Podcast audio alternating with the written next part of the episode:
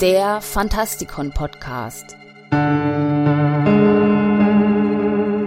Fantastisch, schauerlich, kriminell.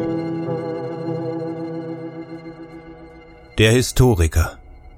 Eine Nachbesprechung des 2005 bei Bloomsbury Berlin erschienenen Debüts der US-amerikanischen Autorin Elisabeth Kostova.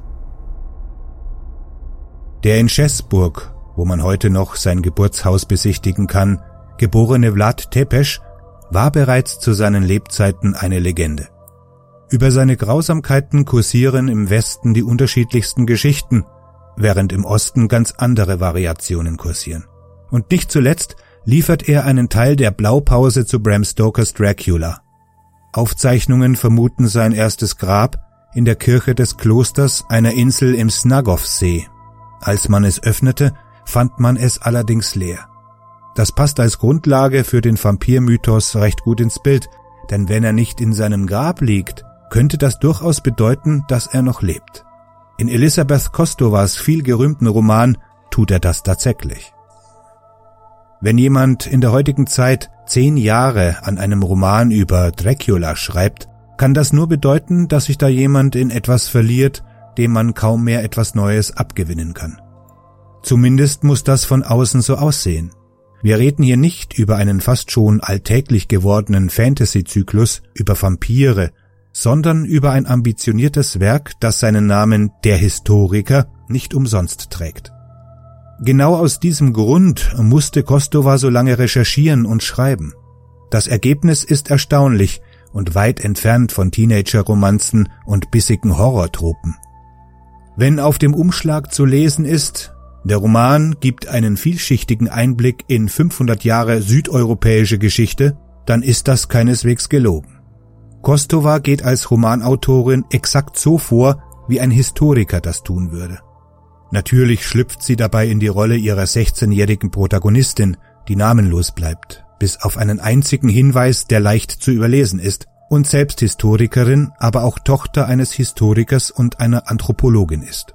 Während wir in diese ungeheuerliche Geschichte eintauchen, sind wir viel auf Reisen, während ihr Paul, ihr Vater, von der Erkenntnis seines unheilvollen Erbes erzählt, immer in Sorge, die Tochter könnte ebenfalls darin verwickelt werden, was sie längst schon ist.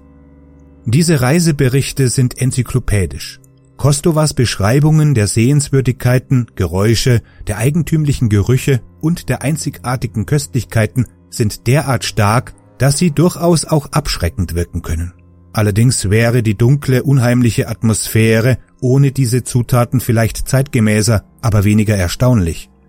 Während dieser Reisen schlägt wieder und wieder die Dunkelheit zu, und zwar in einer Art und Weise, die viel erschreckender ist als die meisten plakativ zur Schau gestellten Entwürfe einschlägiger Schriftsteller des Genres. Es ist wohltuend, ein Buch über kultivierte Menschen zu lesen. Das schwingt in diesem Buch nicht aufgesetzt und beiläufig mit, es ist sozusagen das Fleisch all dieser Einblicke. Das mag manchen Lesern zu langatmig vorkommen.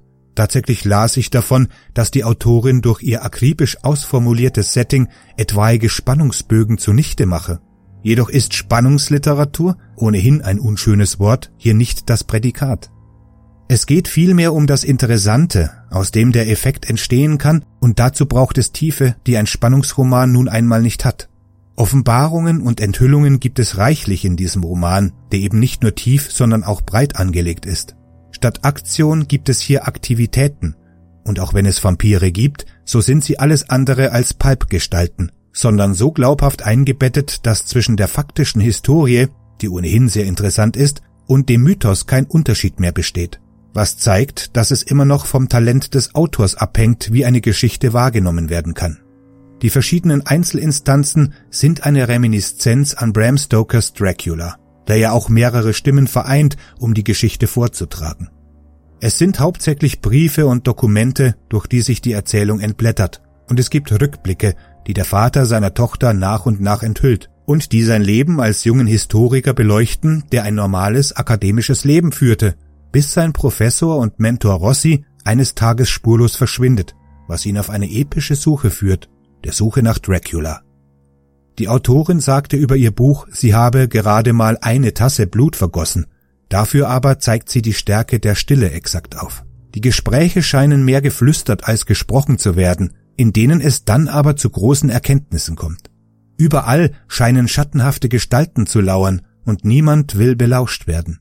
Ein Teil der Handlung findet hinter dem eisernen Vorhang statt, und diese ist gespickt mit einer gewissen Paranoia, die zu der des grundsätzlichen Rätsels, nämlich wo sich das Grab von Vlad, dem Pfähler, befindet, hinzukommt.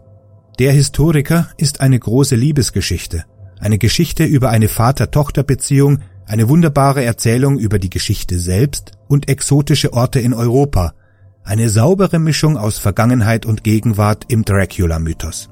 Als scholastisches Rätsel findet ein Großteil der Handlung in Bibliotheken, Archiven und Privatstuben statt. Von Elisabeth Kostova gibt es gegenwärtig drei weitere Romane, von dem der letzte, The Shadowland von 2017, noch nicht in Deutsch vorliegt.